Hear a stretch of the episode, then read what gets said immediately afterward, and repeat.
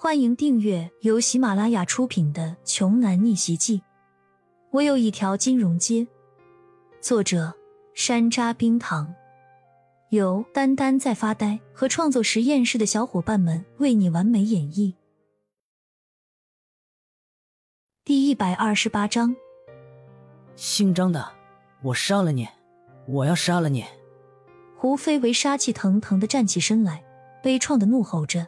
他也没想有到。在这个最关键的时候，却是自己人在当面捅了刀子。张家杀了人，却没有一点愧疚感。张志恒的父亲反而表情冷漠，对胡飞为说道：“老胡，我也是为你着想。对方把胡荣当做人质，逼你签字，那作为你的盟友，我们只能帮你了结后患，让你没有后顾之忧的做出正确的决定。”毕竟，集团只有一个，但是儿子还可以再生。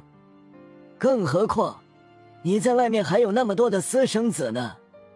赶紧打起精神来吧！少了一个胡荣，你日后也会省下不少心。你看现在的局势，他们人少，我们人多，胡荣的牺牲是值得的。现在他们没了要挟你的筹码。我们一起上，杀他个片甲不留，为你儿子报仇。这段话听得骄阳也是目瞪口呆。张志恒的父亲真乃神人也，这一套一套的，简直就是神逻辑呀！杀了人家的亲生儿子，还大言不惭的说是为了人家好，这恐怕没有谁能理解和接受吧。但是更神奇的事情发生了。胡飞为竟然被张志恒的父亲给说服了。片刻之后，胡飞为从至极的悲伤中回过神来。在胡飞为看来，对方说的没错，胡荣也只不过是他众多儿子当中的一个而已。而且从小到大，胡荣秉性就十分顽劣、穷凶极恶，经常非为作歹，总是到处胡飞为惹麻烦。每次事情闹大。都是胡飞为给他这个不省心的逆子孽障擦屁股。胡飞为认为这一切都是骄阳的错，认为骄阳就不应该在拍卖会现场和他们抢玉石，骄阳更不应该带着冯家等人复仇。刚才他们更不应该拿胡荣来做人质。他觉得所有的错都是因为对方反抗所造成的，因为。弱者本就应该老老实实的听从强者的安排和处置。既然你们冯家不如我们胡家、张家和钱家三大家族的势力，为什么要反抗我们？胡飞为的精神显得越来越有些不正常了。现在被胡荣的死一刺激，想法就更加偏激起来。他抬起脸，用嗜血的目光狠狠的瞪着骄阳，随即对手下的人大喝一声：“给我上！”杀光他们！胡飞为的声音带着冲天的震怒，他早就已经濒临爆发的极限了。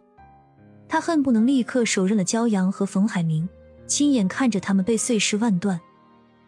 在得到大老板的命令之后，胡家的人马立刻抄起了手中的家伙，一个个都举起了明晃晃的刀具、利刃和棍棒，顿时呼啸声四起，直接朝着焦阳等人猛冲过去。胡家大军的后面，是已经奸计得逞的钱家人和张家人。钱宇的父亲和张志恒的父亲，两人相视一笑，心里自然是嘲讽着胡飞为的冲动和愚蠢。他们就只要静静的等待着胡家和冯家打得两败俱伤之后，自己坐收渔翁之利就可以。而且这样一来，他们就能同时吞并掉胡冯两家了。到时候，整个青州域内。还有哪个富商家族是他们的对手呢？只不过理想很美好，现实很骨感，结局很割手。